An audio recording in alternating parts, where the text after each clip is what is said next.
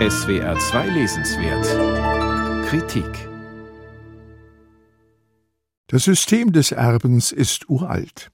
Selbst Goethes Faust forderte Ende des 18. Jahrhunderts, was du ererbt von deinen Vätern hast, erwirb es, um es zu besitzen. Inzwischen ist daraus ein weltweites Problem geworden, das Gesellschaften immer weiter spaltet, auch die unsere. Jährlich werden in Deutschland rund 400 Milliarden Euro vererbt oder verschenkt, so schätzt das Deutsche Institut für Wirtschaftsforschung. Das ist eine ungeheure Summe, die dem Bundeshaushalt nahekommt, der im letzten Jahr knapp 500 Milliarden Euro betrug und für die kaum Steuern bezahlt werden.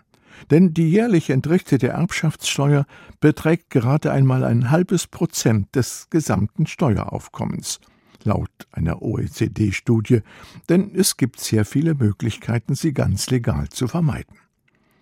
Diese Form des Erbens zementiert die Vermögensungleichheit und schafft ein System, in dem Armut verwaltet und Überreichtum staatlich gefördert wird. So heißt es in einem Buch, in dem schlicht verlangt wird, enterbt uns doch endlich. Autor ist Yannick Hahn, 36 Jahre alt, Publizist und Politiker, Vorsitzender der SPD in Berlin-Mitte und Mitglied der Medien- und Netzpolitischen Kommission beim SPD-Parteivorstand. Ein engagierter und einflussreicher Mann und ein Erbe. Als seine Mutter vor ein paar Jahren starb, hinterließ sie ihm ein kleines Vermögen, von dem er sich zwei Eigentumswohnungen kaufen konnte. In der einen wohnt er, von der anderen lebt er, zum Teil, denn er hat sie vermietet. Das findet er unfair denn er hat dafür nichts getan und muss noch nicht einmal Steuern bezahlen, weil die Freibeträge sehr hoch sind. Die Mehrheit der Gesellschaft erbt nichts oder nur sehr wenig, so schreibt er. Dagegen profitiert vor allem das reichste Prozent der Bevölkerung von immer größeren Erbschaften. Andere Bevölkerungsgruppen dagegen werden durch das Erben an den Rand der Gesellschaft gedrängt. Die Kluft zwischen arm und reich wird dadurch immer tiefer. Deshalb hat sich eine Gruppe von Vermögenden in der Initiative Tax Me Now zusammengefunden und verlangt eine angemessene, gerechte Besteuerung von Erbschaften. Janik Hahn ist darin aktiv, nur leider erfährt man in seinem Buch davon nichts, indem er die alten und neuen Eliten der Reichen weitlich auseinandernimmt, nur eben diese an sich naheliegende Alternative nicht zu Wort kommen lässt.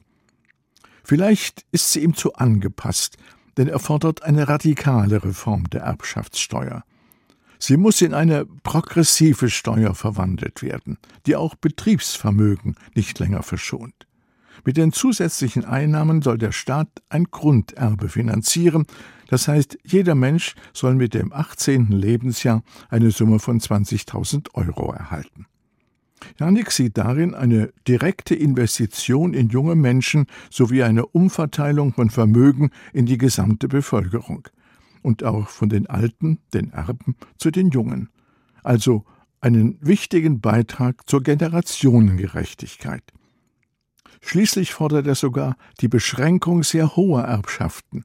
Ab 500 Billionen Euro soll eine 100-prozentige Steuer greifen. Das ist natürlich utopisch und entspricht seinem Postulat Enterbt uns doch endlich.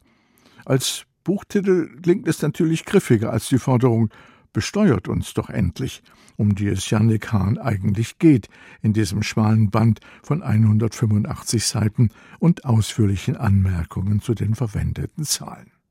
Es ist eine Denkschrift, die er vorgelegt hat, keine ausgefeilte wissenschaftliche Studie. Er will uns anregen, über den Zustand unserer Gesellschaft und einen der wesentlichen Gründe der ständig wachsenden Ungleichheit, der sozialen Ungerechtigkeit, der Armut in den Straßen zu reflektieren. Janik Hahn enterbt uns doch endlich. Trabantenverlag Berlin, 185 Seiten, 18 Euro.